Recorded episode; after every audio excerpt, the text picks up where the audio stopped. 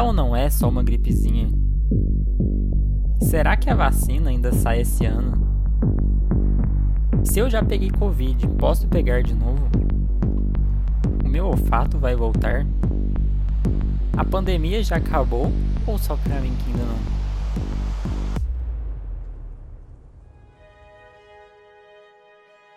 Tudo estava indo bem. O seu ano tinha apenas começado, devidamente como os brasileiros gostamos após o carnaval. Belas aglomerações foram feitas em todos os cantos do país, como sempre fizemos em nossa história. Porém, de um dia para o outro, tudo mudou, e engraçado que aos seus olhos você não vê nada de diferente. Você não conhece pessoas que morreram por esse tal vírus. Muitas pessoas começaram a questionar a veracidade do que estamos vivendo. Realmente existe isso? Foi uma invenção da China para dominar o mundo? E diante de tantas vozes e informações, muitas vezes você se sente confuso. E com o passar do tempo, cada vez mais perguntas surgem e poucas coisas se resolvem. Aquela rede de televisão só pode estar mentindo, a gente não vê nada, mas os números continuam aumentando. O tom dos jornalistas muda, o dos médicos então.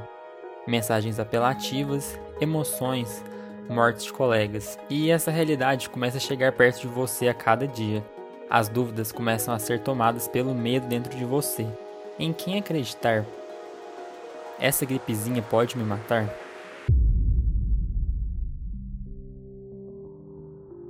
Me desculpe por essa história dramática. Estamos vivendo um momento único de nossa história, uma pandemia.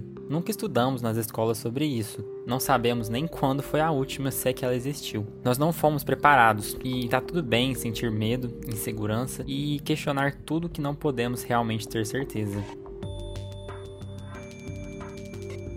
Tudo isso começa com uma pessoa afetada, a partir dela, mais três ou quatro pessoas podem ser contaminadas, principalmente aquelas mais próximas, como a família e os amigos. Eventualmente, algumas delas podem entrar em situações complicadas devido a isso, arriscar suas vidas e dos seus próximos. Sim, estou falando das fake news. Um estudo publicado no Reino Unido analisou as pessoas que ficaram em isolamento social por nove dias, bem no começo da pandemia, quando achávamos que seria uma coisa de dias apenas. E essas pessoas estavam preocupadas com seus suprimentos, com os alimentos, com o medo de infecções e mudanças drásticas na sua rotina, como o contato humano reduzido. E além disso, essas pessoas se mostraram muito mais preocupadas com as informações. A falta delas se mostrou um grande estressor. As informações fornecidas pelas autoridades de saúde na época ainda eram muito vagas, além da falta de guidelines sobre que ações deveríamos fazer ou não, e muita confusão sobre o propósito e efetividade real da quarentena e do isolamento social. Devido à falta de informações e diversos outros fatores, durante apenas nove dias de quarentena já foram identificados muitos casos de transtorno de personalidade, de estresse pós-traumático, aumento nos níveis de estresse e de sintomas depressivos. A falta de informações e as fake news podem não ser tão letais quanto um vírus, mas são um estressor gravíssimo e realmente podem custar vidas.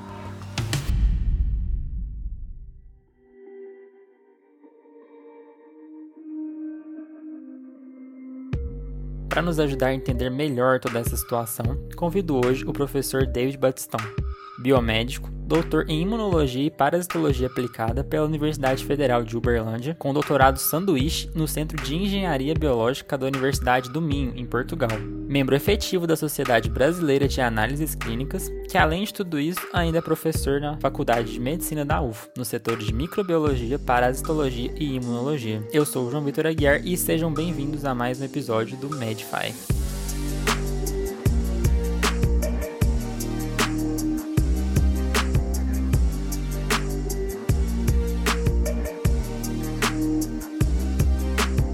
Bom dia, boa tarde, boa noite a todos que estão nos ouvindo e a você também, professor. É um prazer imenso receber o senhor aqui conosco para discutir esse assunto tão importante.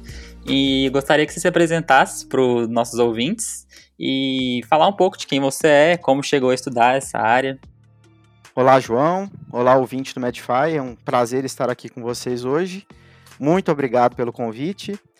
Meu nome é David Batistão. Eu sou mineiro, nasci numa cidadezinha lá do sul de Minas chamada Eloy Mendes. onde a maior parte da minha família ainda vive. Meu interesse pela ciência começou há muito tempo. Os meus pais dizem que desde muito pequeno eu queria entender como que as coisas funcionavam. Não sobraram brinquedos como lembrança da minha infância, porque eu desmontei todos para saber o que tinha dentro, para entender como é que eles funcionavam. A minha curiosidade me fez querer ser cientista. Como a biologia e a química eram as minhas matérias prediletas no ensino médio, eu escolhi a biomedicina como porta de entrada para a ciência. Então eu me mudei para Uberaba para estudar. Durante a graduação, eu acabei me encantando pelas disciplinas de microbiologia médica, que é a ciência que estuda os microorganismos causadores das principais infecções humanas, e pela imunologia médica, que é a ciência que estuda como nós nos defendemos desses microorganismos, dessas infecções. E aí, antes mesmo de terminar a graduação, eu fui aprovado no mestrado em imunologia e parasitologia aplicadas pela Universidade Federal de Uberlândia. E aí comecei minhas pesquisas lá no laboratório de microbiologia molecular. Antes de terminar o mestrado, eu fui aprovado no doutorado pelo mesmo programa de pós-graduação, mas não sosseguei não. Movido pela, pelo desejo de de aprender mais, de viver a ciência sob outras perspectivas, eu comecei a procurar um orientador que trabalhasse numa grande instituição fora do Brasil e que aceitasse receber um, no laboratório um, pesquisador cheio de sonhos, mas sem nenhuma taxa de bancada. E aí, depois de procurar um pouco, eu encontrei. Passei um ano estudando, pesquisando e vivendo lá em Braga, no norte de Portugal, no Centro de Engenharia Biológica da Universidade do Minho, onde eu me dediquei a entender um pouco mais dessa relação complexa que existe entre os micro-organismos e seus hospedeiros. Concluí o doutorado, comecei a lecionar numa instituição privada lá em Paracatu, no noroeste de Minas. Recebi o convite de uma professora muito querida para retornar à UFO, como pesquisador de pós-doutorado, para trabalhar lá no Laboratório de Imunofisiologia da Reprodução, onde eu fiquei por quase um ano.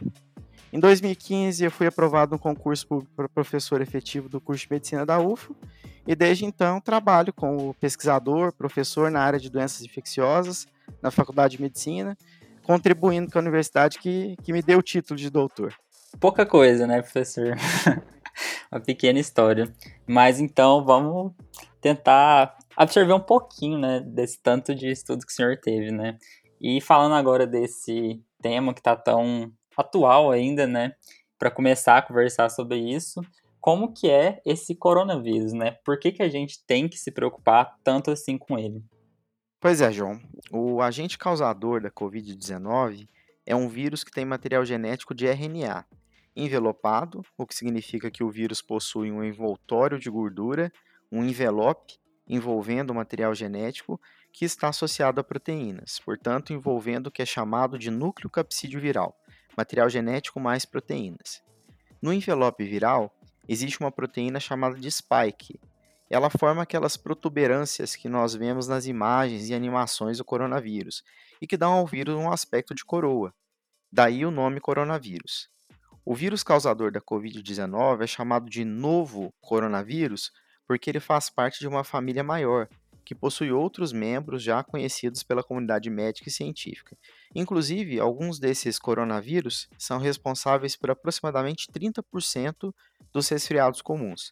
Por outro lado, dois outros coronavírus, o SARS-CoV e o MERS-CoV, causaram grandes epidemias nos últimos 20 anos. SARS é a sigla de Síndrome Respiratória Aguda Grave, em inglês. Como o nome sugere, trata-se de uma doença respiratória que tem um curso acelerado. A doença começa pouco tempo depois do contato com agente infeccioso, por isso ela é chamada de aguda, e claro, é uma doença grave e causada pelo coronavírus. Por isso, o primeiro coronavírus causador dessa doença, isolado em 2002 na província de Guangdong, na China, recebeu o nome de SARS-CoV. Durante esse surto, foram notificados cerca de 8.098 casos, e dos infectados, 774 morreram então uma taxa de mortalidade de 9%. O surto que se seguiu a este de 2002 ocorreu em 2012 na Arábia Saudita e em outros países do Oriente Médio. Por isso o vírus foi nomeado como MERS-CoV, também do inglês. O número total de casos notificados de MERS-CoV a nível mundial, de acordo com a OMS, até o momento, é de 2.519 casos, dos quais 866 evoluíram para óbito. Portanto, aí dá uma taxa de mortalidade de 34,4%. Esses dois vírus, eles não se disseminaram a ponto de resultar numa pandemia como a que nós estamos vivendo agora. O novo coronavírus também pode causar síndrome respiratória aguda grave, e por ser o segundo coronavírus causador dessa doença e não estar restrito a nenhuma região geográfica, ele recebeu o nome de SARS-CoV-2.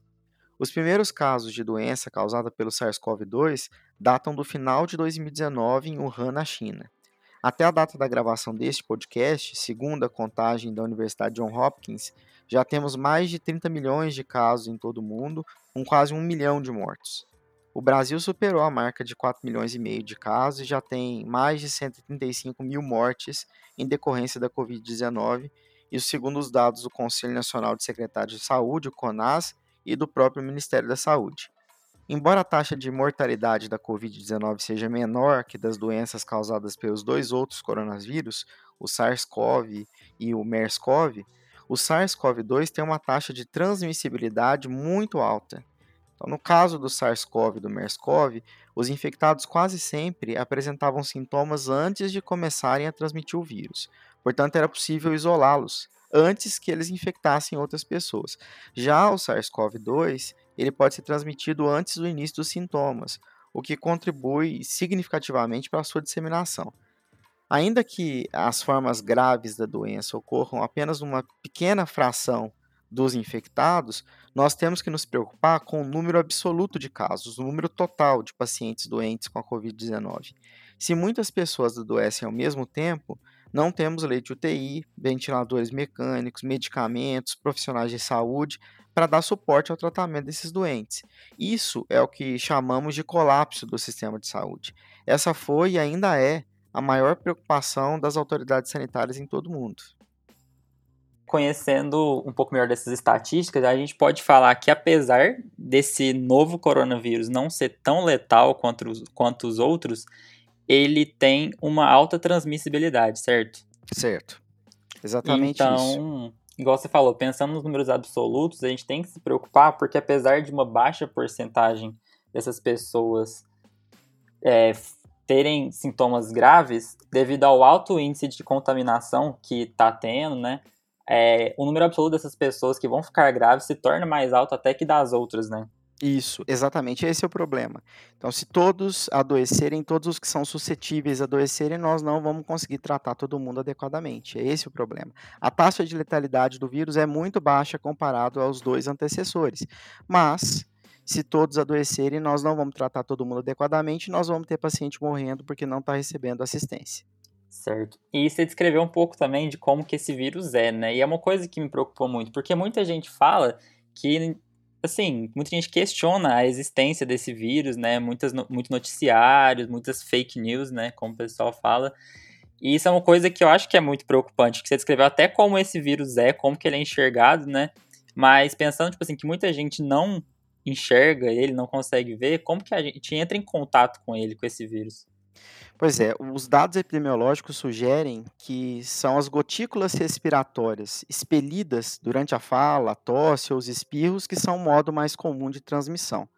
Outro modo possível é através do contato com um objeto ou superfícies que estejam contaminadas com secreções que contenham o vírus. Mais recentemente, a ciência tem defendido ainda a possibilidade de transmissão por aerossóis. E aqui eu preciso explicar a diferença entre gotícula e aerossol.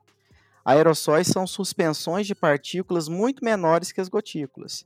Para entender o que é um aerossol, é só pensar na fumaça do cigarro, por exemplo. Os aerossóis são como a fumaça do cigarro. Então, por serem menores, essas partículas permanecem suspensas no ar por muito mais tempo.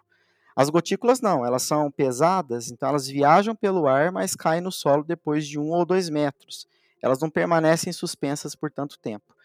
Então, hum, nós podemos considerar que hum, nós entramos em contato com o coronavírus de forma direta, por meio de gotículas ou de aerossóis, e também de forma indireta pelo contato com superfícies ou objetos que estão contaminados com secreções respiratórias.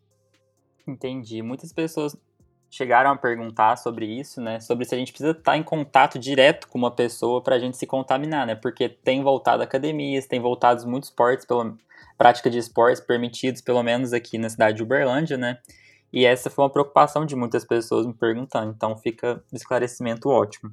Então, supondo que a gente entrou em contato com esses aerossóis, com essas partículas, como que o vírus interage com o nosso corpo? Pois é, eu disse para vocês que o vírus tem uma característica morfológica que é comum aos outros coronavírus, que é a presença de uma proteína na superfície chamada spike, na superfície do envelope viral, que é a que dá o aspecto de coroa ao coronavírus. Essa proteína spike, ela interage com um receptor que existe na superfície das nossas células, que é chamado de enzima conversora de angiotensina 2, é a ECA2. E aí, por meio da ligação com esse receptor, com a ECA2, e da ação de uma protease celular, de uma enzima que cliva proteína, que a gente tem também lá na superfície das células, o vírus consegue invadir a célula hospedeira. Esses receptores que o vírus precisa para invasão, eles estão presentes em grande quantidade nas células do trato respiratório não só no trato respiratório, mas principalmente no trato respiratório. Então não é à toa que o vírus infecta o hospedeiro, é, particularmente por essa via. O vírus então começa a produzir cópias do seu material genético de RNA, começa a sintetizar as proteínas estruturais que compõem a, a estrutura do vírus, e tudo isso num ambiente intracelular onde ele está protegido da ação do sistema imunológico. Ele fica numa estrutura que são vesículas de dupla membrana que se formam entre duas outras estruturas da célula hospedeira, que é o, o retículo endoplasmático rugoso e o Golgi, o Golgi, e ele fica ali protegido. Então, o SARS-CoV ele consegue evadir da resposta imunológica nesse momento. Então, ele começa a montar as suas partículas virais e brotar das membranas da célula hospedeira, onde ele adquire o envelope viral. Aquele envoltório de gordura que o vírus possui, ele adquire enquanto está brotando das membranas da célula hospedeira. As nossas membranas são formadas por gordura, né? são, são formadas por fosfolipídios. E aí agora o vírus está pronto para infectar novas células e repetir esse ciclo. Aí, essa complexa interação que existe entre o vírus e o hospedeiro é que vai definir o quadro clínico da doença.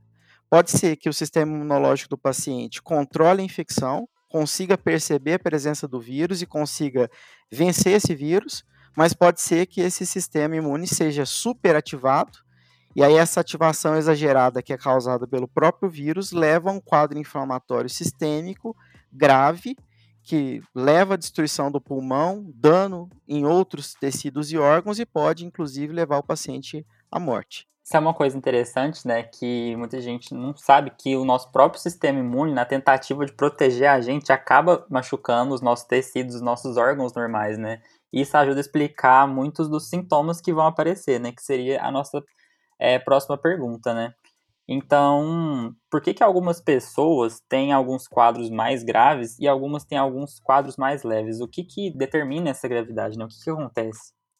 É, essa não é uma resposta simples, João que muitos fatores influenciam na gravidade da doença e nós ainda não entendemos profundamente a associação desses fatores com o prognóstico. O prognóstico é a, a trajetória clínica da doença. Segundo a Organização Mundial da Saúde, compõe o grupo de risco para doença grave pessoas com mais de 60 anos e aquelas com doenças pré-existentes, as chamadas comorbidades. Por exemplo, diabetes, obesidade, doenças pulmonares, hipertensão, problemas no coração, problema nos rins. Essas doenças pré-existentes, muitas vezes, elas não estão sob controle. E, em alguns casos, são diagnosticadas somente quando o paciente é internado pela Covid-19. Então, a disfunção de um órgão ou sistema já vai predispor o indivíduo a quadros mais graves. O SARS-CoV-2 ele consegue também infectar células de vários órgãos do hospedeiro, não só as células do sistema respiratório. E isso vai agravar o dano que já existe, provocando ali, é, piorando a situação que já foi provocada por alguma das comorbidades que o paciente tem. Tem alguns trabalhos demonstrando também que os receptores que o vírus usa para invadir a célula do hospedeiro são expressos de forma diferencial no contexto de algumas doenças. Por exemplo, Tabagistas e pessoas que têm doença pulmonar obstrutiva crônica podem apresentar mais receptores para o vírus nas células pulmonares do que pessoas saudáveis, os não fumantes, o que em teoria aumentaria a suscetibilidade dessas pessoas à infecção. O sistema imunológico ele tem um papel muito importante nos quadros graves da doença. A própria inflamação, que é gerada como uma resposta fisiológica à infecção, que causa dano nos órgãos do hospedeiro e agrava muitas vezes a doença pré-existente que já comete aquele órgão. Além disso, algumas comorbidades atrapalham a resposta do paciente ao vírus, favorecem assim a replicação viral. O vírus que multiplica sem controle do sistema imunológico, ele pode desencadear uma reação hiperinflamatória, que é chamada de tempestade de citocinas. As citocinas elas são substâncias muito importantes na resposta contra os micro-organismos. São sinais químicos secretados quando nós temos uma infecção e que sinalizam, organizam a resposta imunológica para destruir o agente invasor. O problema é que a produção exagerada dessas citocinas, dessas moléculas, danifica os órgãos, incluindo os pulmões, o que pode levar a problemas respiratórios sérios e, eventualmente, até a falência múltipla de órgãos e a morte. As pesquisas têm ainda demonstrado que a elevação dos níveis de citocina, logo no começo dos sintomas, está associado diretamente com quadros mais graves da doença. Então, avaliar as citocinas do paciente no início do quadro infeccioso já dá para a gente uma pista de como vai ser a evolução daquele paciente. Certo. Então, as pessoas que vão ter esse quadro mais grave geralmente vão ser, ter alguma comorbidade antes que vai facilitar tanto a multiplicação, a entrada desses vírus na célula, quanto a sobrevivência deles, né? Isso de alguma forma, com o aumento da quantidade deles, vai estimular o corpo a combater mais fortemente ainda, causando um dano cada vez maior na pessoa, certo? Certo. E olha que o vírus também tem é, maneiras de manipular a célula hospedeira. A gente não entende muito bem quando ele faz isso, por que, que em algumas pessoas ele, essa manipulação gera quadros mais graves, em outras não, mas o vírus também consegue é, alterar a célula, alterar a resposta a favor da sua multiplicação.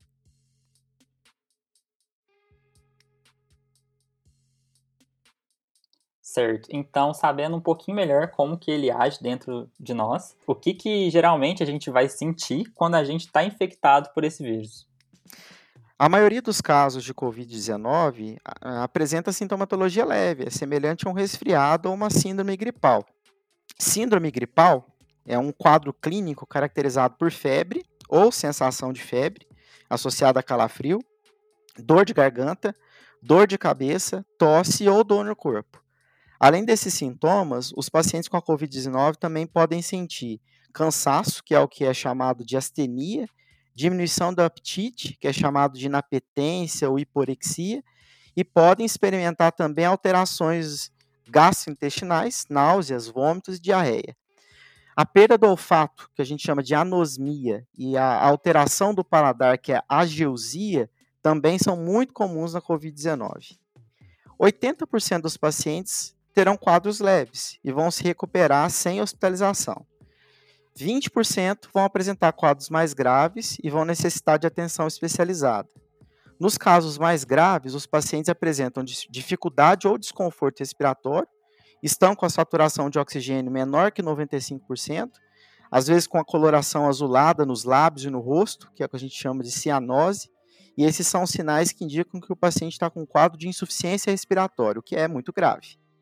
Certo. Então, inicialmente, muitas pessoas podem ter esse quadro mais brando, né? E que ele é um pouco confuso, porque ele lembra várias outras doenças, gripe mesmo.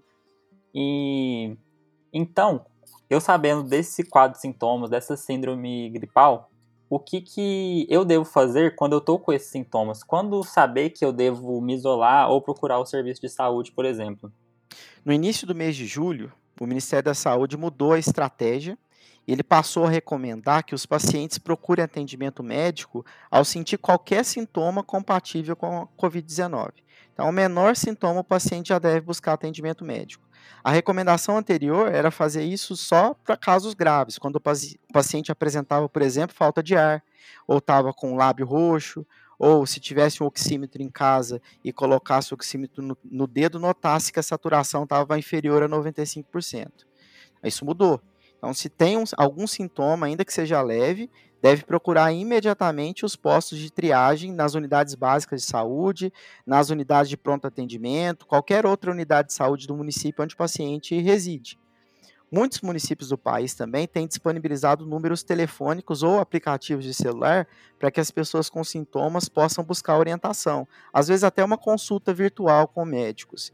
É, essas informações, se estão disponíveis, é, se tem consulta virtual disponível, se tem aplicativo disponível, tudo isso geralmente está lá no site das prefeituras municipais. Então, vocês conseguem acessar o site da prefeitura da cidade de vocês e descobrir qual é o caminho que vocês precisam percorrer se tiverem a, algum sintoma, algum sinal sugestivo da Covid-19. Aqui vai um alerta. Se você tem sintoma, evite o contato físico com outras pessoas, incluindo seus familiares, principalmente se forem pessoas idosas ou doentes crônicos que tenham alguma comorbidade.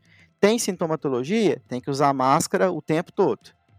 É engraçado que eu tinha olhado um tempo atrás, antes de julho provavelmente, né? Que eu tinha visto realmente que só se tivesse uma pessoa com um quadro mais grave ela deveria procurar esse serviço de saúde, né? E isso tem alguma relação com o teste? Porque para eu ter certeza que eu tô com coronavírus, sabendo que é um quadro mais inespecífico, né, que lembra várias outras doenças, que teste que eu devo fazer. E sabendo qual teste que eu devo fazer, se existe alguma faixa de dias que eu tenho que fazer esse teste para ele se tornar mais preciso, por exemplo.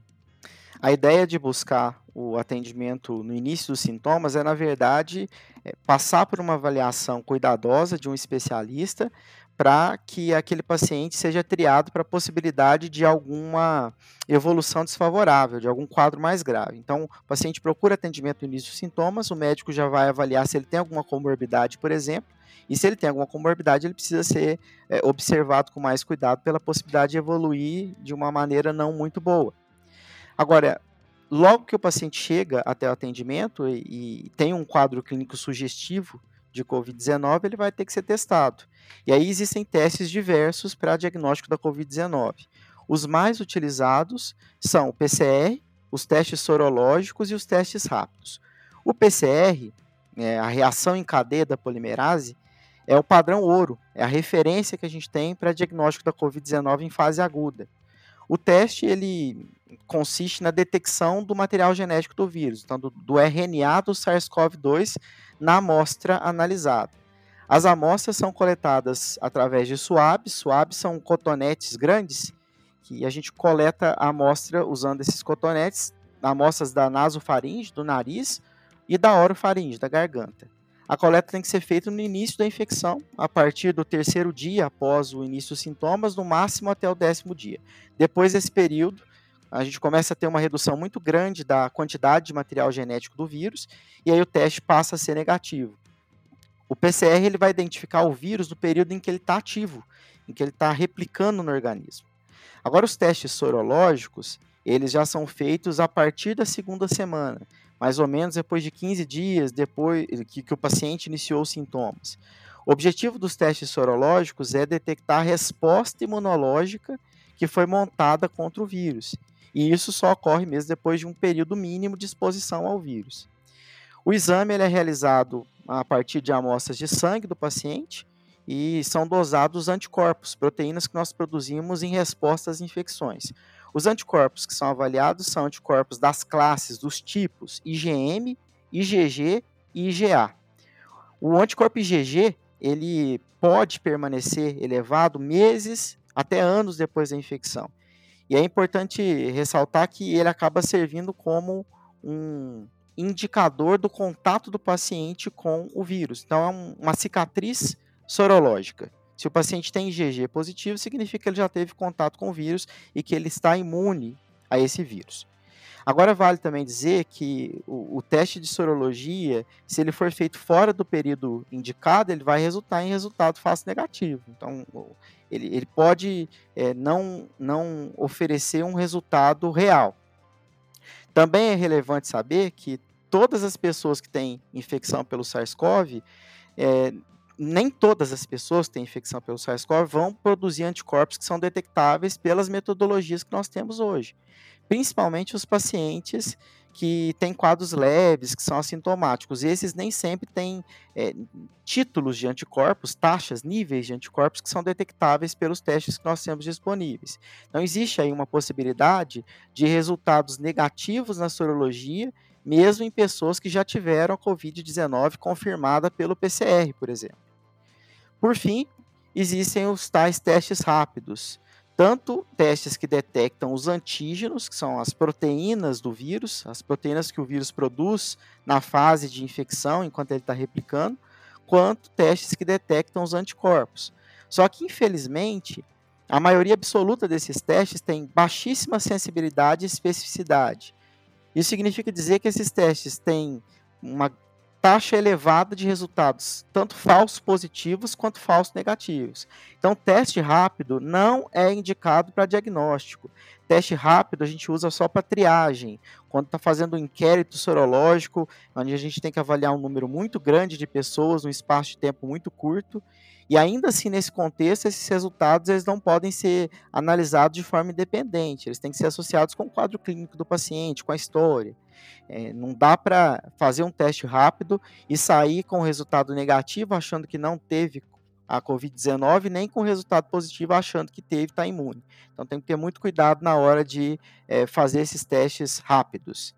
Algumas universidades brasileiras, inclusive a Universidade Federal de Berlândia, nós temos que nos orgulhar disso, tem trabalhado com testes rápidos, promissores, que usam como é, amostra saliva, não mais o sangue. E aí a chance de diagnosticar uma infecção na fase aguda, enquanto o vírus está presente na secreção, é muito grande. E o mais interessante é que esses testes usam pouquíssimos reagentes, então eles são muito baratos.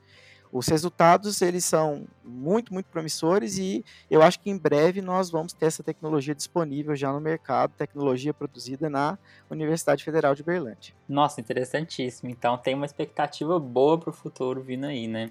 Então, o ideal, assim, dentro do que a gente tem hoje, é no começo, quando a pessoa tiver com o início dos sintomas, a gente tentar detectar o próprio vírus pelo RNA dele, pelo PCR, seria o melhor método indicado, e depois dessas duas semanas, quando o organismo já estiver produzindo anticorpos, tentar detectar eles pela sorologia, certo? Exatamente. E lembrando que sorologia não é teste rápido. Sorologia é um teste confiável. Os testes rápidos, infelizmente, ainda não são. Isso entra um pouco na próxima pergunta, porque muitas pessoas têm se queixado que, mesmo com síndrome gripal, elas não têm sido testadas. Então, qual que seria a recomendação do governo em relação a isso. E se você considera que as medidas consideradas corretas pela ciência estão sendo tomadas. Pois é, de acordo com a OMS, Organização Mundial de Saúde, a testagem em massa da população é uma das maneiras mais eficazes de evitar a disseminação do novo coronavírus, já que se você diagnostica precocemente, você consegue implementar medidas como, por exemplo, isolamento dos doentes antes que eles comecem a transmitir. Então, você bloqueia a cadeia de transmissão. A Coreia do Sul, que chegou a concentrar o segundo maior número de casos de Covid-19 lá no mês de janeiro de, desse ano, realizou uma campanha para identificar todos os cidadãos infectados pelo vírus e conseguiu conter a doença sem precisar sequer entrar em quarentena. Gente. Só que é preciso levar em consideração que o Brasil é um país de proporções continentais, né? então seria muito difícil testar todos os brasileiros pela dificuldade logística, estrutural, os custos, mas também porque no início da pandemia, aqui no nosso país, em março, houve uma escassez de insumos para a preparação dos reagentes necessários para a testagem. O mundo todo demandava os mesmos reagentes e não, não tínhamos produção nacional em escala necessária para atender a demanda interna do país. Apesar disso, os governantes, principalmente o federal, falharam ao não traçar estratégias para a testagem de subpopulações específicas. Por exemplo, nós poderíamos ter testado os portadores de comorbidade que estavam expostos pela natureza da atividade laboral que exercem. Ou ainda, trabalhadores que estão retomando as atividades em um determinado local. Então, os testes poderiam ter sido usados em subpopulações específicas a fim de produzir resultados que alimentassem sistemas de informação que poderiam embasar ações mais assertivas de combate à pandemia. Então, testagem em massa considerando testagem em todo o povo brasileiro, é impossível. Mas era totalmente possível testar subpopulações, alimentar bancos de dados e tomar é, atitudes, é, decisões a partir desses bancos de dados. Entendi. Então faltou mais um estudo no começo, né, quando tinham menos pessoas contaminadas, para traçar estratégias mais específicas, né? E hoje a gente está colhendo o resultado disso. Exatamente. Agora, sabendo que eu tô com uma pessoa que está diagnosticada confiavelmente pela Covid-19 em casa, o que, que a gente pode e deve fazer por essa pessoa? Pois é, se uma pessoa da casa tiver diagnóstico positivo, todos os moradores daquela casa têm que ficar em isolamento por 14 dias, junto com o doente.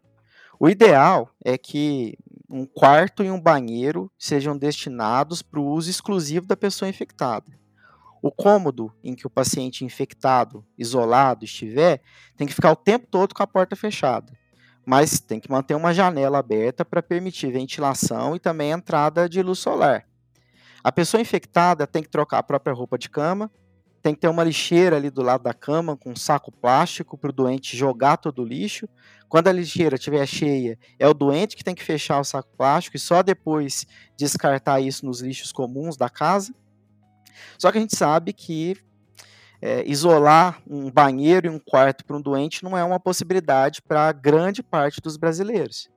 Então, quando o local não tem mais de um quarto e mais de um banheiro, a recomendação é deixar o quarto para a pessoa que está doente, para a pessoa suspeita, e que os que não apresentam sintomas vão dormir em outro quarto, vão dormir na sala, vão dormir em qualquer outro lugar. Deixa o quarto disponível para quem está doente. Se o banheiro for compartilhado, o paciente infectado precisa desinfectar todas as superfícies usadas por ele. Então, vaso sanitário, interruptor, maçaneta, torneira, descarga, box, o regulador da temperatura do chuveiro, tudo que ele tocar precisa ser desinfectado. Não, não é possível compartilhar toalha de rosto, pasta de dente, sabonete, nada disso. No caso do sabonete, aqui eu destaco a importância de que o sabonete seja líquido.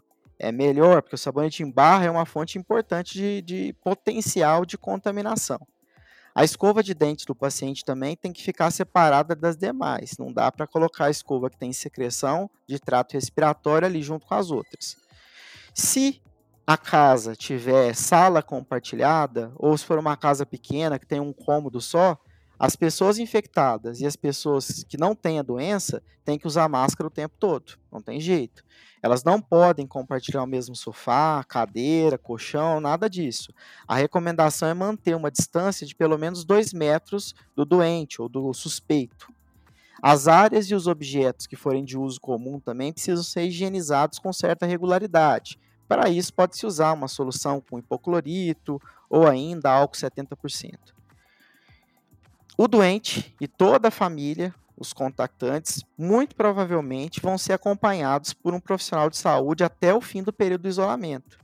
Esse profissional vai fazer a revisão dos sintomas e vai seguir a evolução do quadro clínico a cada 24 horas, se forem pessoas com mais de 60 anos ou pessoas que estejam no grupo de risco, a cada 40, 48 horas para as pessoas que não estão no grupo de risco, e isso até completar os 14 dias dos sintomas a família precisa estar atenta à possibilidade de agravamento dos sintomas do paciente, do doente. Se a febre continuar alta, mesmo depois de usar antitérmico, se o paciente começar a ter dificuldade respiratória, ou se estiver saturando menos que 95%, e aí é muito interessante que as pessoas tenham em casa um oxímetro de pulso, aquele que a gente coloca no dedo para ver a saturação, qualquer alteração, o médico responsável que está acompanhando o caso precisa ser avisado.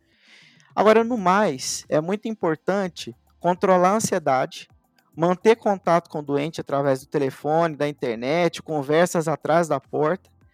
O paciente e a família, todo mundo precisa se alimentar bem, tem que ter uma boa noite de sono, porque isso ajuda muito na recuperação. Então, vamos supor que uma pessoa começou com uma síndrome gripal a primeira coisa que ela tem que fazer é ir à unidade de saúde, né? Buscar um atendimento, buscar uma testagem.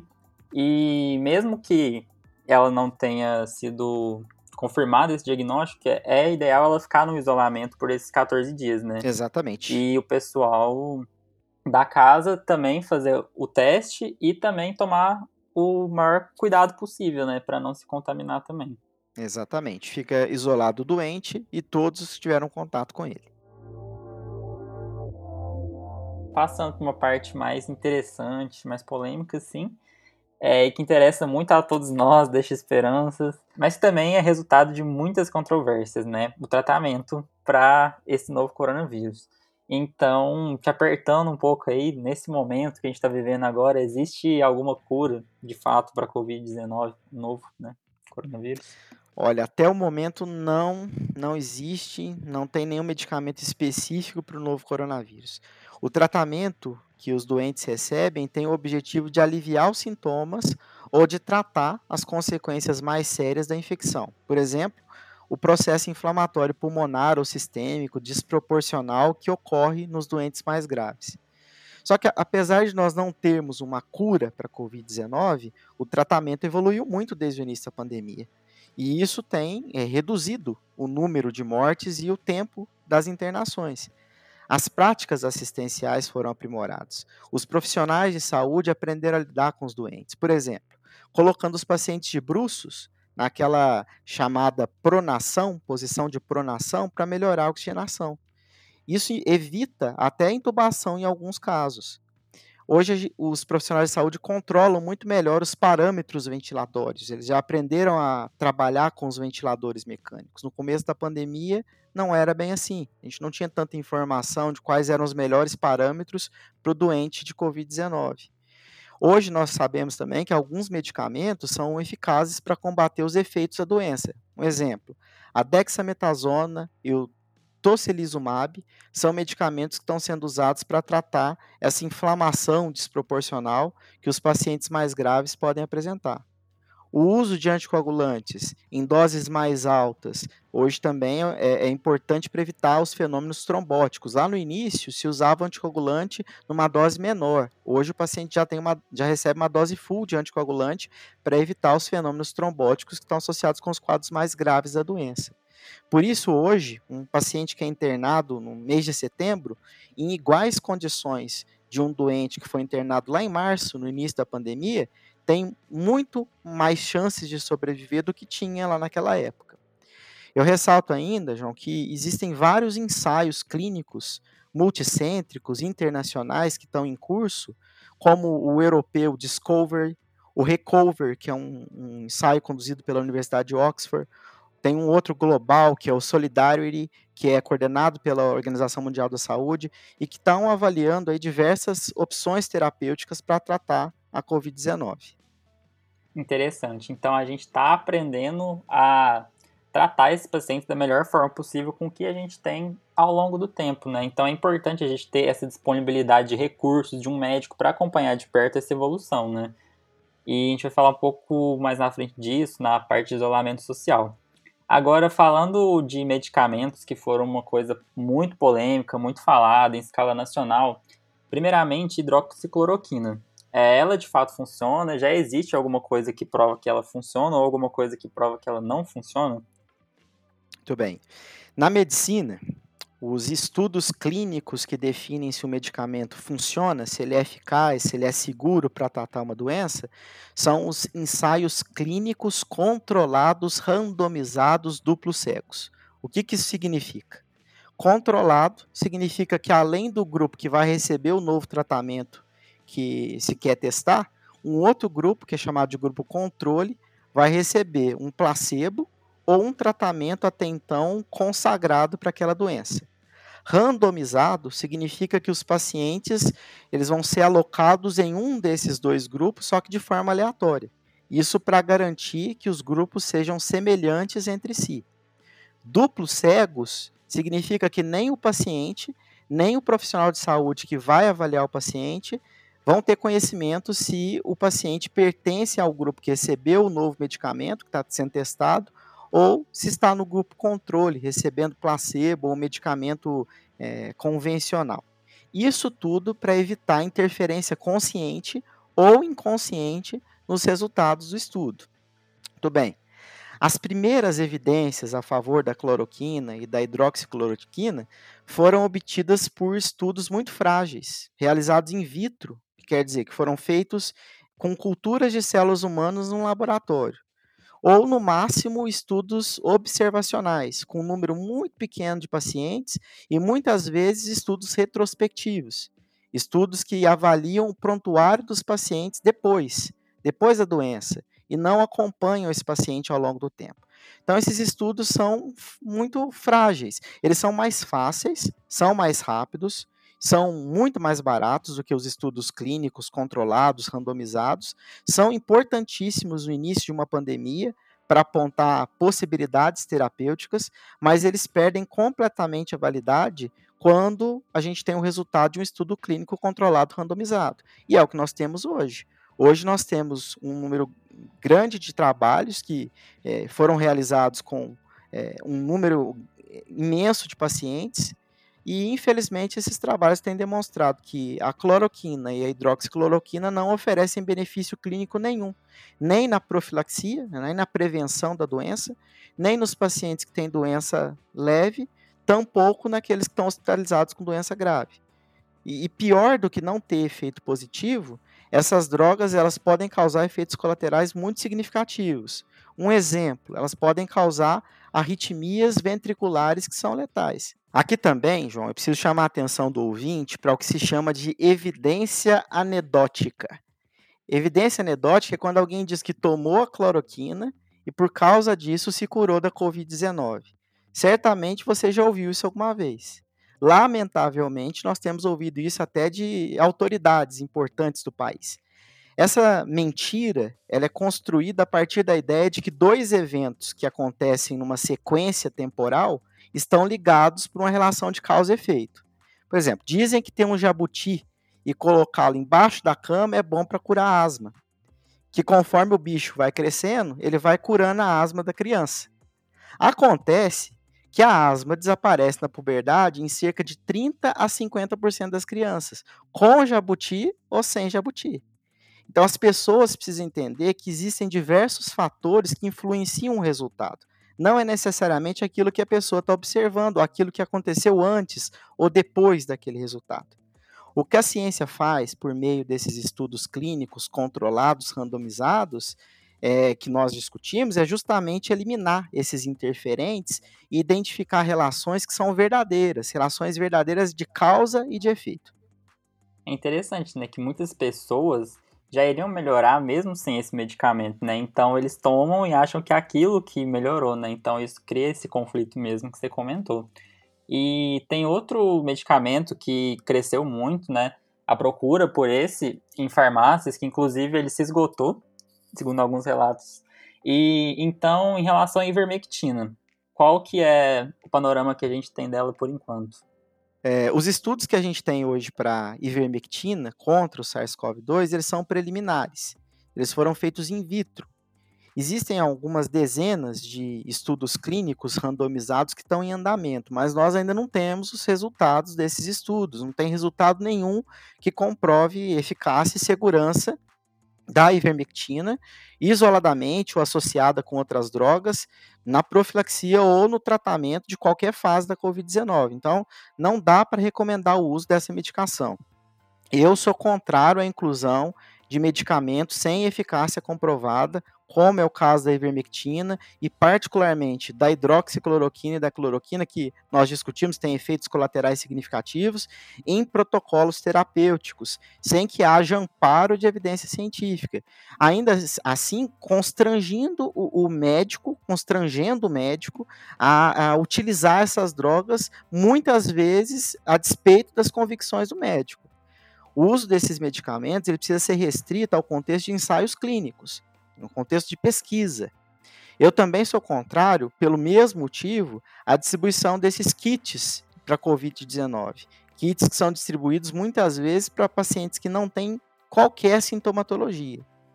A defesa dessas drogas é pautada muitas vezes por interesses políticos, partidários, ideológicos, tem consequências muito graves. Por exemplo, transmite uma falsa sensação de segurança. As pessoas podem deixar de se proteger se elas acreditarem que já existe uma cura para a Covid-19, o que não é verdade. Outra consequência que é devastadora é o consumo dos recursos públicos, que já são escassos, com medicamentos que não têm eficácia nenhuma. Então, recursos públicos que deveriam ser direcionados para a contratação de profissional de saúde, para a criação de leitos de terapia intensiva, para aquisição de equipamentos, de testes diagnósticos, o PCR, por exemplo, de aparelhos que podem permitir o diagnóstico precoce da Covid grave, por exemplo, um oxímetro, que serve para diagnosticar hipóxia silenciosa, recursos que poderiam ser usados para comprar medicamentos que são essenciais para tratar o paciente, para entubar o paciente, por exemplo, anestésico ou um bloqueador neuromuscular que é utilizado para paciente ventilado. Esse dinheiro está sendo gasto com medicamentos que não têm a menor eficácia. E isso entra um pouco na próxima pergunta, né? Porque muita gente alega que, ah, eu tô tomando, mas não tem problema nenhum, né? Mal não vai fazer, né? Então, as pe muitas pessoas têm questionado se elas não têm nada a perder com isso, então por que não usar, né? Vamos, sabe se faz bem, se faz mal ainda, mas. Então, né? Por que não usar isso? Nós temos muito a perder com isso. Muito. Nós não sabemos os efeitos colaterais da ivermectina em doses maiores e quando utilizada por tempo prolongado, porque para o tratamento das parasitoses, que é o, o, a principal indicação da ivermectina, o paciente faz uso desse medicamento numa dose única e numa concentração menor do que aquela que parece ser efetiva para tratar a Covid-19. No caso da hidroxicloroquina, no início da pandemia, a corrida das pessoas até as farmácias para comprar e estocar o medicamento gerou desabastecimento e isso impactou, por exemplo, o tratamento dos pacientes que têm doenças autoimunes, doenças onde o sistema imunológico responde contra o, o próprio corpo. Um exemplo dessas doenças, dessas doenças é o lúpus eritematoso sistêmico. Essas pessoas, elas ficaram sem hidroxicloroquina e nesses casos a hidroxicloroquina é uma alternativa terapêutica muito importante. Então temos consequências sim.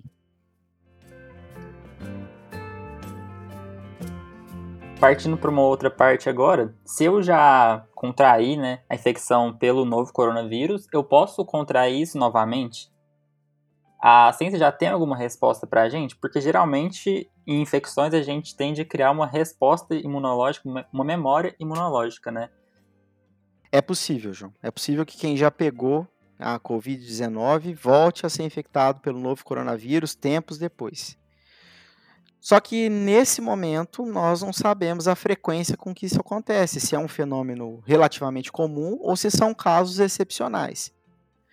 O primeiro relato de caso de reinfecção pelo SARS-CoV-2 foi publicado recentemente, 25 de agosto, não tem um mês ainda, numa revista muito importante, que é a Clinical Infectious Disease.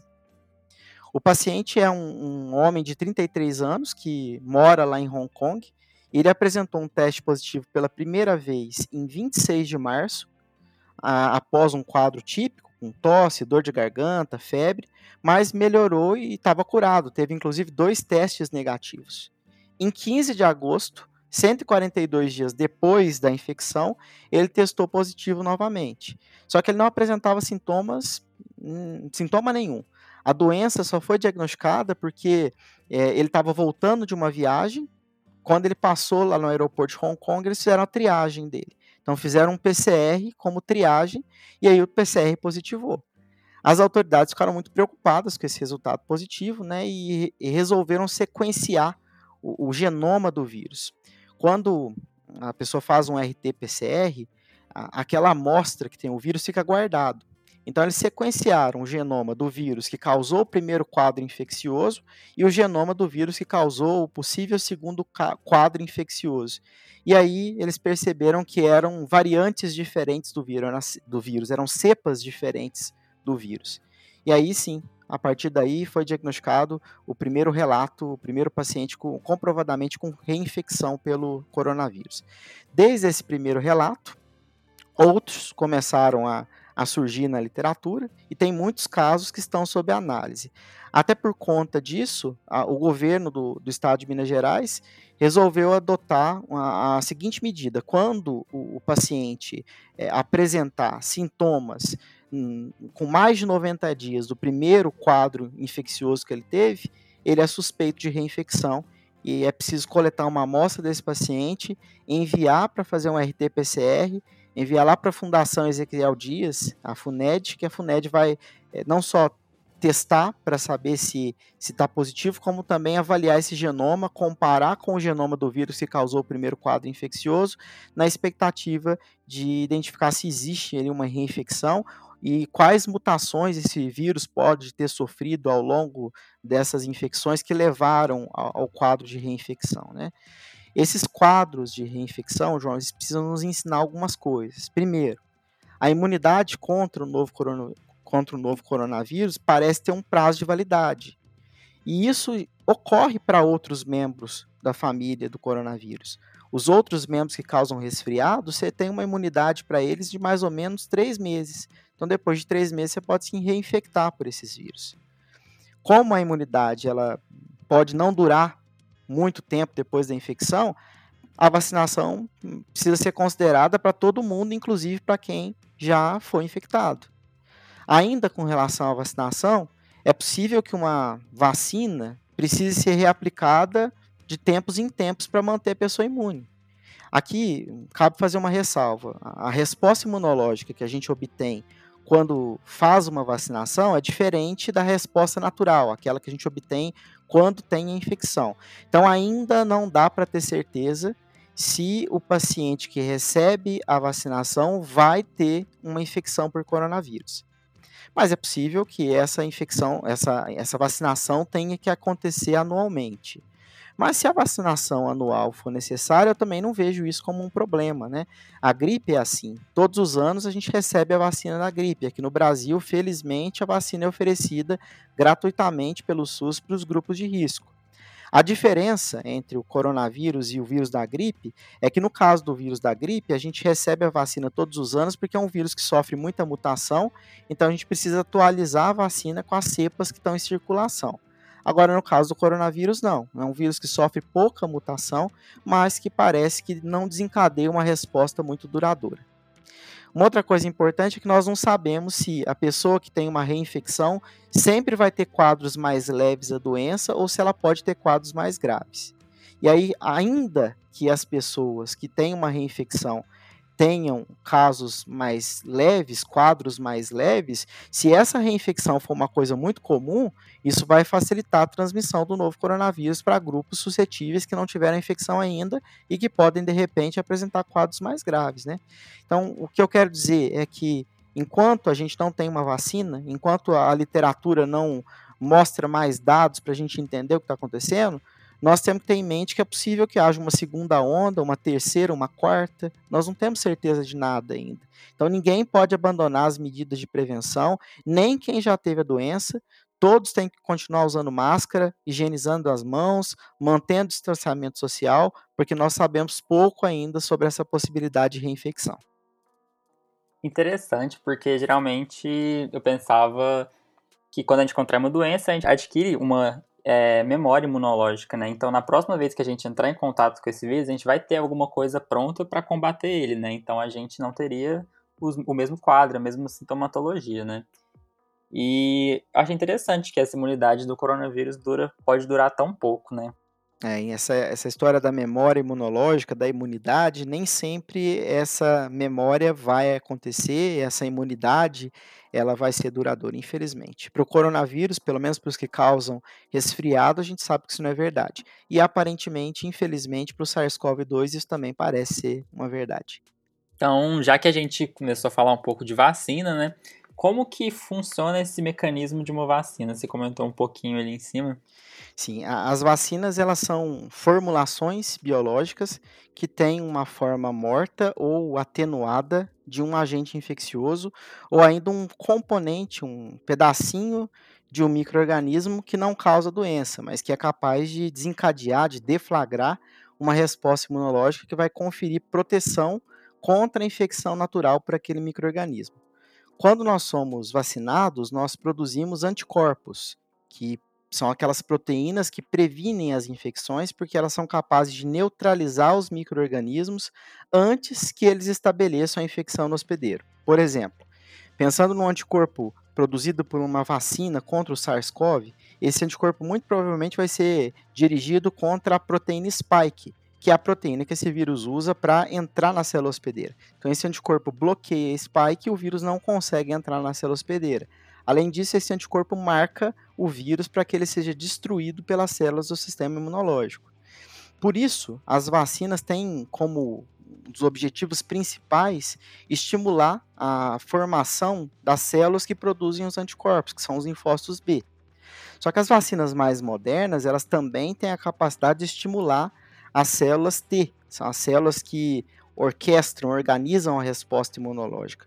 tanto os chamados linfócitos T auxiliares, que a gente chama também de CD4 positivos, quanto os linfócitos T citotóxicos, que a gente chama de CD8 positivos. Esses linfócitos têm um papel importante porque, se por acaso o vírus for capaz de infectar uma pessoa vacinada, essas células vão conseguir controlar o processo infeccioso e, muito provavelmente, a pessoa vacinada vai apresentar uma forma menos grave da doença. Então seria como se fosse uma memória imunológica, só que a gente não precisaria passar por essa infecção que o vírus traz, né? Não precisaria passar por talvez esse quadro mais grave, né? Isso. Então, de certa forma, a gente fica preparado para essa possível contaminação, né? Protegido para o segundo contato. Então, sabendo como funciona melhor essa vacina, existe alguma expectativa para afagar nossas esperanças, né? Por que, que a gente ainda não tem uma vacina? Como que geralmente isso é feito? Pois é, a produção de uma vacina precisa respeitar padrões de qualidade que são muito criteriosos. E os procedimentos todos precisam ser muito éticos nas diversas fases de fabricação desse, desse produto. Então, primeiramente, é preciso selecionar a melhor composição da vacina, que pode ser um ou mais fragmentos do microorganismo o microorganismo inteiro vivo, mais atenuado, ou ainda um fragmento do material genético do microorganismo transportado por vetores. Vetores são estruturas que a gente coloca o material genético do, do vírus lá dentro do microorganismo para que essas estruturas entreguem esse material até a célula hospedeira. Nós temos, por exemplo, lipossomas, que são é, vetores, e nós temos vírus geneticamente modificados, que são incapazes de causar infecção, de replicar no corpo do hospedeiro humano, e que estão ali carregando material genético de um outro microorganismo para levar para dentro da célula e desencadear a, a resposta imunológica. Essa primeira fase de definir a composição da vacina, a gente chama de fase exploratória ou laboratorial. Depois que acontece a definição, é selecionada ali a composição mais adequada para a vacina, são realizados os testes em animais para comprovar os resultados que, são, que foram obtidos naqueles testes que a gente faz in vitro, com cultura de células.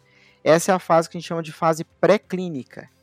Passando da fase pré-clínica, aí finalmente chega a fase clínica. E a fase clínica da vacina é dividida em três outras fases. São essas que a gente ouve muito na TV: fase 1, fase 2 e fase 3. A fase 1 tem o objetivo de avaliar se a vacina é segura.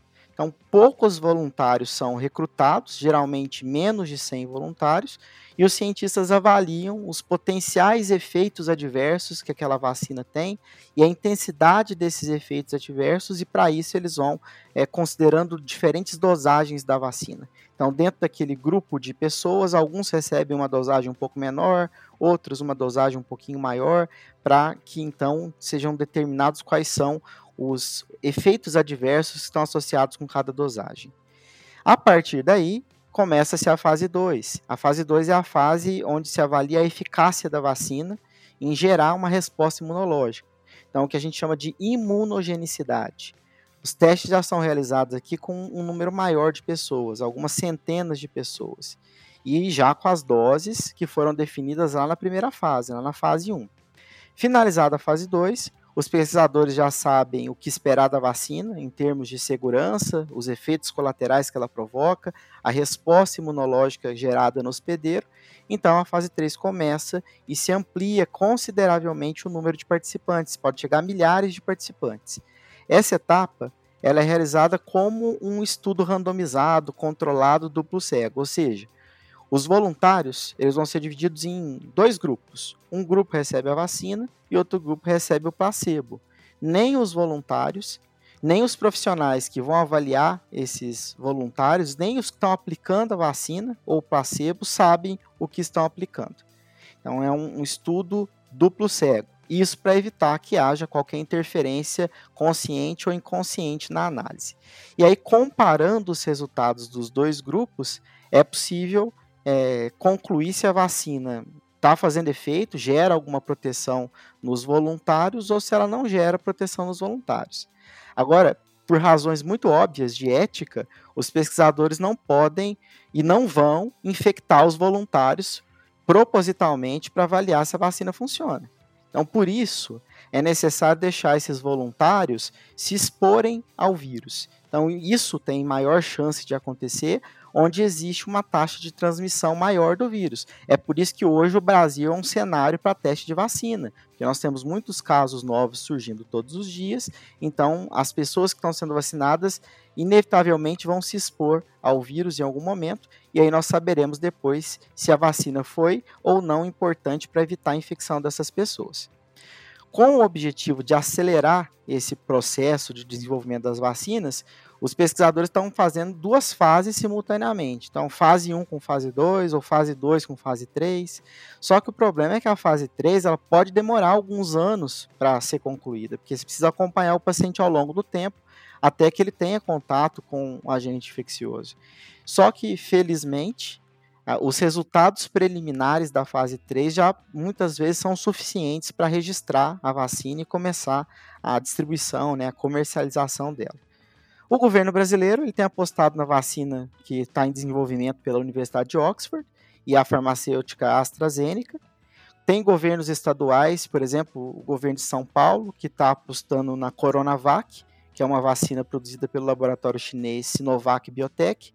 E o Paraná está negociando com a Rússia para fabricar a Sputnik V, a, a vacina dos russos. O governo federal ele também confirmou agora, na semana passada, a intenção dele aderir ao COVAX Facility, que é uma iniciativa é, organizada pela Organização Mundial da Saúde e que tem o objetivo de impulsionar o desenvolvimento de vacinas e de garantir um acesso rápido, justo, equitativo às vacinas a todos os países. Pelo menos 20% da população dos países que aderem ao COVAX Facility vão receber as vacinas. Então, é um processo que geralmente ele é demorado, né? Que ele precisa respeitar etapas, né? Até para a segurança das pessoas, para a efetividade. Mas é interessante saber que realmente tem algumas alternativas que já estão sendo desenvolvidas, né? São várias e tomara que alguma dê certo logo mais, né? Tomara, vai funcionar. E amém. E mudando um pouquinho do assunto, passando para a parte mais da pandemia. O que, que seria uma pandemia, né? Muitas pessoas têm perguntado isso, de fato, sabem que estão vivendo uma, mas não sabem certo o que é. Então, a humanidade já presenciou, tipo, algum momento como esse antes na história? De novo, de acordo com a OMS, pandemia é um termo que a gente usa para uma doença que se espalha por diferentes continentes e que se sustenta a partir da transmissão de um indivíduo para o outro. A doença se espalha e ela se sustenta. Ela continua acontecendo. Um indivíduo continua infectando o outro. O que nós vivemos hoje com a Covid-19 é muito semelhante ao que já aconteceu em outros momentos da história da humanidade. Em outras doenças que se espalharam pelo mundo, que causaram muitas mortes e também muitos prejuízos econômicos. Eu vou citar aqui alguns exemplos só de algumas pandemias que eu julgo que são mais importantes que acontecem desde sempre na nossa história. Por exemplo, a mais antiga, a pandemia causada pela varíola. Então, um vírus chamado de ortopox vírus, é um vírus de DNA que afetou a humanidade por milhares de anos. Tem múmias como a do, do faraó egípcio Ramsés é, V, que data lá do período de 1157 a.C. e que provavelmente esse faraó morreu de varíola, ele tinha ali sinais típicos da doença. Então a varíola matou, só para a gente ter uma ideia, só no século XX, mais de 300 milhões de pessoas. Felizmente, a varíola é a primeira doença que foi erradicada do mundo. Então, em 1980, a Organização Mundial de Saúde, depois de uma campanha de vacinação em massa, ela considerou a varíola erradicada. Além da varíola, outra doença muito importante que todos já devem ter ouvido falar é a peste negra. A peste negra causada por uma bactéria, a Yersinia pestis, transmitida pelo contato com pulgas e com roedores infectados, uma doença terrível que assolou os continentes asiáticos e europeu lá no, no século XIV, matou, segundo as estimativas, entre 75 e 200 milhões de pessoas. Então, uma outra doença que a humanidade teve que lidar por muito tempo com ela. A cólera hum, é uma outra doença, uma, ah, uma infecção também causada por bactéria, o Vibrio cholerae.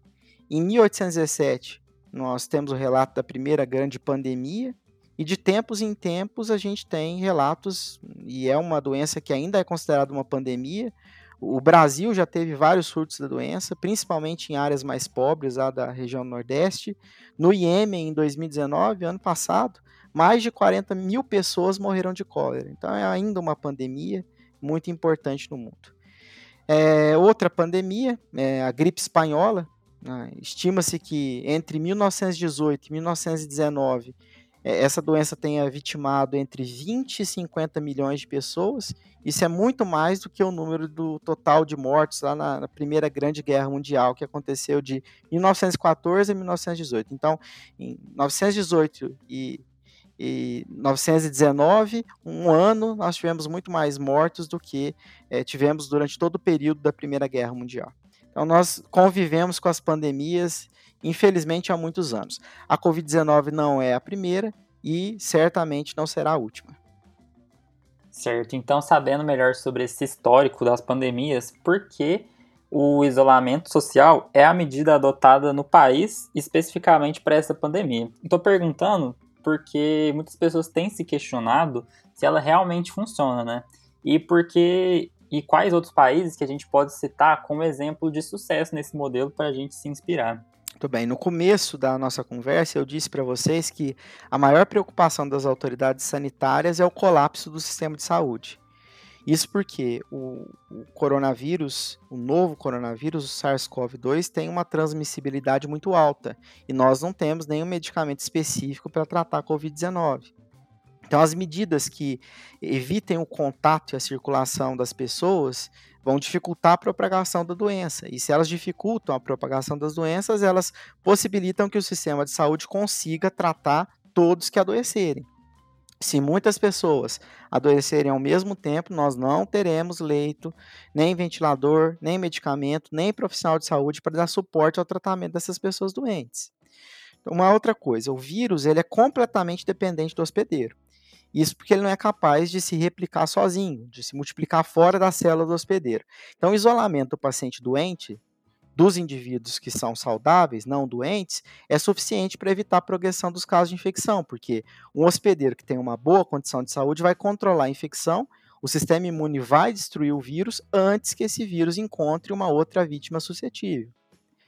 E o isolamento social, ele já se mostrou muito efetivo em diversos países do mundo. Para citar aqui um único exemplo, a Austrália, que é um país com mais de 26 milhões de habitantes, no início da pandemia adotou medidas muito duras de isolamento e hoje tem menos de 27 mil casos e 850 mortes, mais ou menos. Para fins de comparação, Minas Gerais tem mais ou menos 21 milhões de habitantes, então uma população menor que a da Austrália, já atingiu mais de 268 mil casos confirmados de coronavírus, isso é quase 10 vezes o número de casos da Austrália, e o número de mortos aqui chegou a 6.656, que é quase oito vezes o número de mortos de lá. Tem um trabalho também muito interessante, que é um produto de uma parceria entre a Universidade de Oxford e várias universidades brasileiras, que analisou 427 genomas dos vírus que chegaram até o Brasil lá no início de março até o final de abril de 2020. E aí os pesquisadores fizeram comparações, análises que a gente chama de análises filogenéticas, onde eles comparam os genomas dos isolados, compararam os genomas dos isolados brasileiros com os isolados de outros lugares do mundo e conseguiram identificar que mais ou menos 104 cepas diferentes chegaram aqui no Brasil no começo da pandemia. Então, mais de uma centena de, de vírus diferentes chegaram aqui no nosso país. No entanto, hoje, somente três clados, três conjuntos de, de vírus conseguiram se espalhar. Isso indica para nós que o isolamento social, que foi implementado naquela época, muito provavelmente ajudou a reduzir essa diversidade de cepas, de variantes de vírus que estão circulando no nosso país. Uma outra observação desse estudo, que é muito interessante, é que, além da redução da diversidade genética do vírus, as medidas de isolamento também diminuíram o que a gente chama de taxa de transmissão. Antes do isolamento, uma pessoa podia transmitir o vírus para três outras. Depois, com a redução do, do contato interpessoal, isso passou para uma pessoa. Então, houve uma diminuição do que a gente chama de RT ou R0, que é o número básico de reprodução, a taxa de transmissão. O que, que, é isso? É o número que indica quantas pessoas vão se infectar a partir do contato com o indivíduo doente. Quando esse número é maior que 1, significa que a epidemia, a pandemia está em progressão. Quando esse número é menor que 1, significa que a pandemia está em remissão, porque a pessoa não transmite nem para uma outra pessoa. Então, matematicamente, a gente indica que está tendo ali uma redução da, da, da transmissão. Então, a, o, as medidas de isolamento foram muito importantes no nosso país para reduzir essa taxa de transmissão. Então, a gente geralmente preza isolamento social para contaminar o menor número de pessoas possível, igual você comentou da Austrália, né? A gente tem uma população menor que a deles e tem um número muito maior de contaminação e, consequentemente, de pessoas mortas, né? Porque o sistema de saúde acaba colapsando, como você também comentou.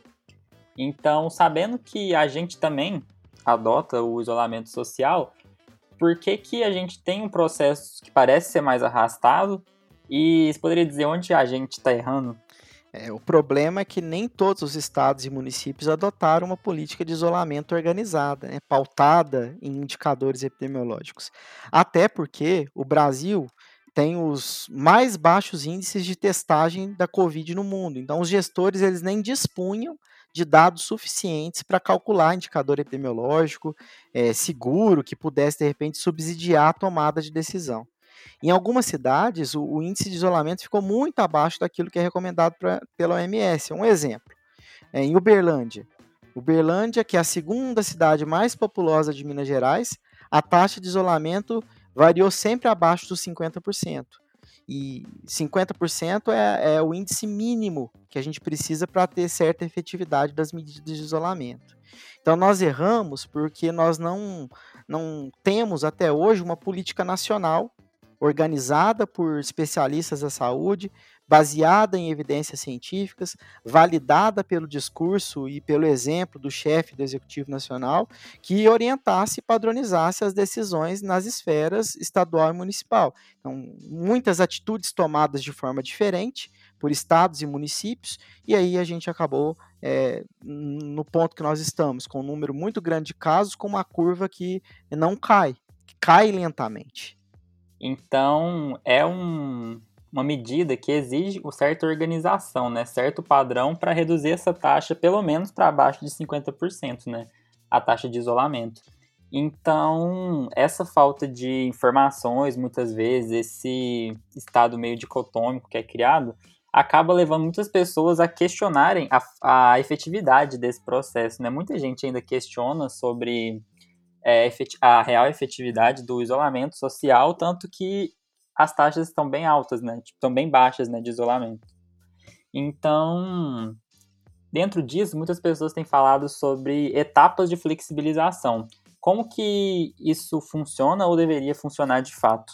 E quando saber que a gente realmente deveria flexibilizar mais? Essa é uma resposta simples, João. A decisão de flexibilização ou não de um determinado setor da economia deveria ocorrer sempre a partir da análise da situação epidemiológica.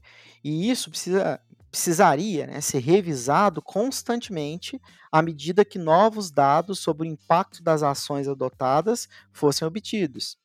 Eu repito, se nós tivéssemos uma política nacional e indicadores epidemiológicos confiáveis que pudessem subsidiar as decisões dos gestores, muito provavelmente nós já teríamos encerrado a primeira onda da pandemia no Brasil, acelerando inclusive a retomada de, da economia do país. Certo. E dentro disso também tem surgido uma alternativa que seria o lockdown, né? E o que, que ele seria? A gente considerando essa situação do país, a gente deveria considerar ele como uma alternativa? É, o lockdown é uma palavra do inglês que a gente pode traduzir como confinamento. E é isso mesmo que ela significa, né? Refere-se ao, ao, bloqueio total de uma região, o confinamento de uma região, o que em geral inclui também o fechamento das vias. E isso é uma imposição do Estado ou da Justiça. Então é a medida mais rígida adotada durante uma pandemia. Nesses casos, o cidadão ele tem restrição para circular nas áreas públicas. Se ele não tiver nenhum motivo emergencial para circular, ele não pode circular. Ele não pode cruzar a fronteira, ele muitas vezes tem que obedecer toques de recolher.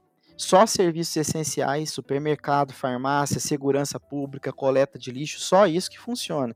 E tem uma fiscalização é, por parte do governo que vai é, garantir o cumprimento das medidas que foram adotadas ali. Então, nós deveríamos ter considerado o lockdown quando a taxa de transmissão, aquele número básico de reprodução, estava acima, muito acima de 1. Agora já fica complicado adotar esse tipo de, é, de medida, talvez já não tenha mais efetividade. Certo. Então, sabendo o que, que a gente tem de recurso, o que a gente tem ou não no nosso alcance, existe alguma previsão de quando o estado de pandemia deve acabar? Quando para a ciência é definido o fim de uma pandemia de fato? É impossível dizer com precisão quanto tempo essa pandemia ainda vai durar. Nós temos certeza que ela vai ser controlada, mas nós não sabemos ainda quando ela vai ser controlada. As grandes pandemias vividas pela humanidade, elas foram controladas por alguns motivos. Primeiro, por meio do que a gente chama de imunidade de rebanho, que é quando o número de pessoas imunes a um microorganismo por vacinação ou por infecção natural chega a um nível tão elevado que impede a transmissão da doença. Uma outra maneira de, de controlar uma pandemia é pela adoção de medidas de, de prevenção, de controle. E ou simplesmente porque os patógenos causadores das doenças vão se tornando menos letais por conta das mutações que sofrem. Então, essas são as três maneiras principais de terminar com uma pandemia: imunidade de rebanho, ou adoção de medida de prevenção, poderia ser, por exemplo, isolamento, o lockdown, ou simplesmente porque o patógeno vai sofrer mutação e vai se tornar menos letal ao longo do tempo. Olhando os dados epidemiológicos das últimas semanas, a gente consegue notar que o Brasil começa a apresentar uma ligeira tendência de queda no número de óbitos, só que mantém ainda patamares muito elevados no número de casos notificados. Esse padrão ainda varia muito entre os diferentes estados, mas assim, de forma geral, a gente tem observado uma tendência de estabilidade ou de queda, pouco acentuada, mas de queda da incidência do número de novos casos nos vários estados brasileiros. Uma notícia boa, que pode nos indicar que as coisas estão melhorando, é que tem alguns estudos apontando que a transmissão da Covid-19 ela segue a mesma sazonalidade de outras doenças respiratórias, por exemplo, como a gripe, uma, a infecção que é causada pelo vírus sincicial respiratório, que é muito comum em criança. Essas infecções elas costumam se espalhar mais durante o inverno, quando a temperatura e a umidade do ar estão mais baixas, quando tem mais aglomeração, as casas permanecem mais fechadas, e por isso, considerando que nós já estamos deixando o inverno para trás, o Brasil e o hemisfério sul, de forma geral, devem passar por uma diminuição dos casos a partir de outubro, se realmente essa doença tiver um padrão sazonal de distribuição. Com a aproximação do verão, a gente vai ver uma diminuição desses casos. Em contrapartida, o hemisfério norte ele pode observar um aumento no número de casos com a chegada do inverno. Aqui eu preciso enfatizar que isso não significa que o fim da pandemia vai acontecer no próximo mês. Não é isso. Se não houver vacina, até março de 2021, que é quando a gente termina esse período aí sazonal, quando começa a transmissão novamente, é muito possível que a gente tenha um, de novo um aumento do número de casos. Então não dá para dizer que a pandemia está terminando. Nós não sabemos quando ela vai terminar. Ela vai ser controlada e a gente espera que seja controlada rapidamente e que as vacinas sejam nossas aliadas nesse controle. Certo. Então, sabendo que muitas pessoas têm retomado e, e é, muitas também nunca pararam suas atividades, é, como saber que a gente realmente vai estar pronto para voltar para nossas atividades normais? É, nós estaremos verdadeiramente prontos só quando uma parte significativa da população brasileira estiver imunizada, é, para que não haja mais transmissão sustentada da infecção. Isso possivelmente, sendo muito otimista, vai acontecer até meados de 2021. Até lá, até meados de 2021, as medidas de distanciamento social, que é a diminuição da interação entre as pessoas da comunidade, as medidas de higiene, manutenção do, dos hábitos de lavar as mãos, lavar alimento, não tocar no rosto, etiqueta respiratória, tudo isso precisa ser mantido para amenizar a velocidade de transmissão da doença. Então, a gente precisa frear a doença até que a gente tenha ah, vacinas e até que toda a população brasileira seja vacinada, não toda, mas uma parte significativa, e a gente tenha a imunidade de rebanho necessária para não ter mais transmissão sustentada da infecção. Quando isso acontecer, aí sim a gente vai poder retomar oficialmente, é, aí liberou geral. E sabendo que muitas pessoas que não puderam aderir ao isolamento social de fato, é, o que, que essa pessoa pode fazer para se prevenir até a gente adquirir essa imunidade de rebanho? Muitas têm que pegar transporte público e tem que se aglomerar de forma involuntária. O que, que essa pessoa pode fazer para se cuidar? É, se possível, dar preferência para o transporte privado, como táxi, carro, aplicativo. Agora, se precisar usar metrô, ônibus, que é a realidade de uma parcela significativa da população brasileira, uma primeira opção seria é, dar preferência para horários alternativos, onde há menor aglomeração. Mas nós sabemos também que no Brasil, infelizmente, o número de veículos é pequeno para a quantidade de pessoas que precisam deles, então nós temos aglomeração em todos os horários. Né? Nesses casos, utilizar máscara de proteção o tempo todo, evitar tocar os olhos, o nariz ou a boca, manter as mãos sempre higienizadas. Na falta de água e sabão, usar o álcool em gel 70% para higienizar as mãos. Evitar tocar nas superfícies que são comuns do ônibus, do metrô. Não ficar manuseando o celular, mexendo com o aparelho eletrônico, que eles podem se contaminar e vão ser fonte de infecção para a pessoa. Evitar aglomeração nas paradas de ônibus, claro, se possível e também dentro do transporte, a gente sabe que é difícil, mas isso precisa ser é, evitado e a gente precisa cobrar da prefeitura para que o, o, transporte coletivo tenha qualidade, especialmente nesse momento de pandemia, e, claro, manter, é, no mínimo, um metro de distância das pessoas. Então, são medidas que a gente precisa adotar nesse contexto em que não é possível deixar de usar o transporte público. E além disso, muitas pessoas têm relatado já impactos psicológicos e sociais da pandemia também, né? E para essas pessoas, o que, que a gente poderia recomendar, além de assistir o nosso primeiro episódio, fazendo um breve marketing? então comecem com o primeiro episódio do Medify, e aí depois do primeiro episódio, a gente precisa considerar que o isolamento social, o medo do adoecimento, da morte, o desemprego que está sendo gerado por essa crise, as incertezas todas, elas são é, catalisadores para os sintomas de ansiedade e depressão. Tudo que vivemos hoje é muito difícil, mas vai passar, vai passar. O volume de informações que a gente tem hoje sobre a Covid-19 é muito grande. As notícias, elas quase sempre nos entristecem e acabam deixando a gente muito ansioso. Então, limita o tempo que você e sua família passam lendo ou assistindo notícias. Tente estabelecer uma rotina que inclua trabalho, estudo, mas também atividades que, que sejam prazerosas. Leia livros, assista filmes e seriados, vai maratonar no Netflix, ouça música, tenta elevar os seus pensamentos por meio da meditação, da oração, pratique exercício físico, com o que tiver em casa. Mantenha uma alimentação saudável, evita bebida alcoólica as pessoas estão bebendo muito nesse momento de pandemia, tentando escapar da pandemia, isso não vai levar ninguém a lugar nenhum. Durmam bem, tentem ter uma rotina saudável.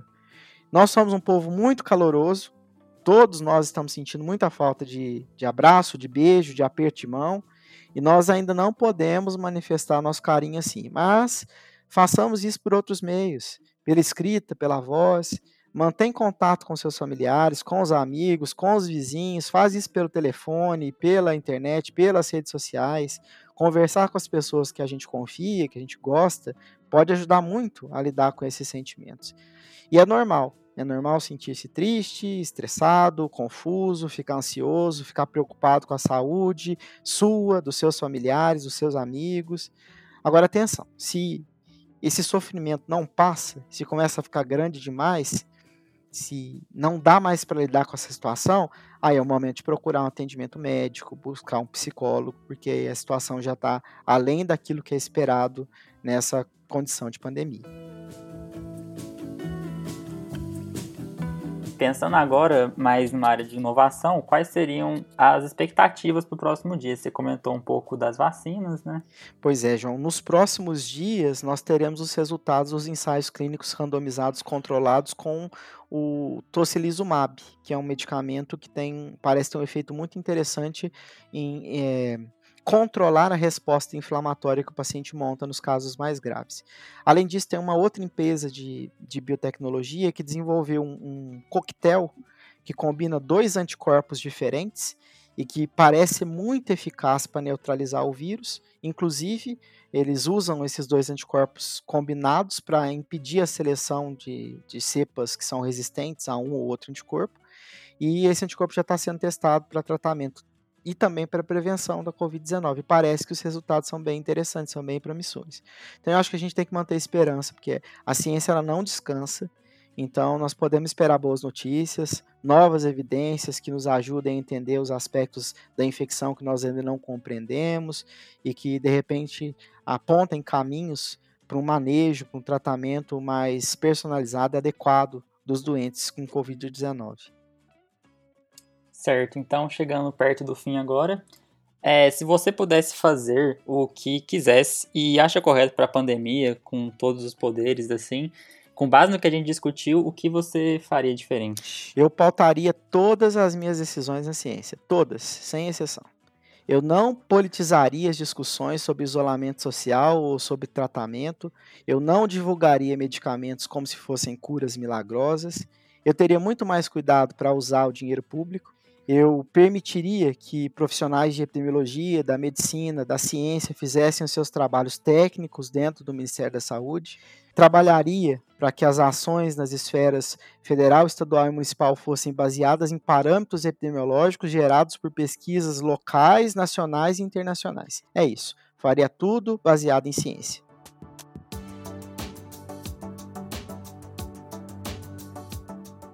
Gostaria de agradecer demais. Foi um prazer imenso, professor. Muitíssimo obrigado. Para finalizar agora, gostaria de convidar o senhor a deixar uma mensagem final para a gente, para os nossos ouvintes, e indicar algumas fontes de livros, portais da internet, para a gente adquirir informações mais possíveis. João, o prazer foi meu. Eu agradeço por, por essa possibilidade de discutir esse assunto tão relevante, tão importante é, eu acho que a gente está observando um fenômeno muito interessante, né? Nós estamos vivendo duas pandemias, na verdade. Em resposta à pandemia de Covid-19, nós estamos observando um aumento exponencial do volume de informações que estão são disponibilizadas né, sobre esse assunto. Muitos trabalhos científicos que são questionáveis, que não passaram por revisores, e no meio dessa confusão fica muito difícil identificar as fontes e as orientações que são confiáveis naquele momento que a gente precisa delas. Inclusive, eu falei que são duas pandemias porque esse fenômeno foi definido pela OMS como uma infodemia, uma pandemia de desinformação. Há pouco eu comentei com vocês que a humanidade já passou por muitas pandemias, mas a que a gente vive hoje é a primeira pandemia da era pós-verdade. O que, que é essa era pós-verdade? Pós-verdade é um neologismo que descreve a situação na qual a opinião pública ela é modelada mais pelo apelo às emoções e às crenças do que propriamente pelos fatos. E nós vemos isso todos os dias nas redes sociais. Vídeos, textos, montagens que usam do sensacionalismo, de ideologias políticas, de crenças religiosas e das emoções para divulgar informações que são inverídicas, para divulgar fake news. Nós que somos profissionais de saúde, também os cientistas, os médicos, os jornalistas, nós temos a obrigação de oferecer informações de qualidade, de denunciar as mentiras para evitar as consequências sérias que essas mentiras podem provocar. E nesse sentido, eu quero parabenizar aqui o Medify, o Medify, que é um podcast incrível, MedTalks, muitos outros, são fontes importantes de informação de qualidade como tem muitos trabalhos disponíveis na literatura, muitos antes de terem sido analisados e aceitos por revistas, a minha recomendação é que vocês leiam apenas aquilo que está publicado em revista indexada de impacto e de renome internacional. E ainda assim façam uma leitura crítica, especialmente a metodologia do trabalho. Aos médicos que estão escutando essa entrevista, conduta terapêutica só deve se basear em estudo clínico randomizado, controlado duplo cego ou em revisão sistemática com meta-análise. Não dá para mudar a conduta terapêutica considerando estudos que são frágeis. Além disso, é muito importante acompanhar os sites oficiais das autoridades sanitárias, locais e internacionais, por exemplo, os portais exclusivos que foram criados pela Organização Pan-Americana, a OPAS, pela OMS, Organização Mundial da Saúde, que falam sobre Covid, que respondem questionamentos importantes, que estão disponíveis em vários idiomas. Além de acompanhar também os sites das sociedades médicas, que estão o tempo todo publicando diretrizes de conduta. Por fim, eu me dirijo aos ouvintes que não são profissionais de saúde. Se tiverem dúvidas, qualquer dúvida, esclareçam com profissionais de saúde, esclareçam com os profissionais da área. Consultem sites jornalísticos confiáveis, tradicionais. Não aceitem como verdade vídeos, textos ou imagens que chegam pelas redes sociais ou por aplicativo de mensagem. Desconfia de tudo que pareça milagroso. Se parecer milagroso ou se for contrário às recomendações da, das organizações sanitárias, se for muito apelativo, muito emocional, fica, desconfi fica desconfiado. E claro, não usem medicamento por conta própria, mantenham as medidas de distanciamento social, a higiene das mãos, o uso das máscaras. Nós ainda não vencemos a pandemia. Venceremos, mas nós temos ainda um tempo pela frente.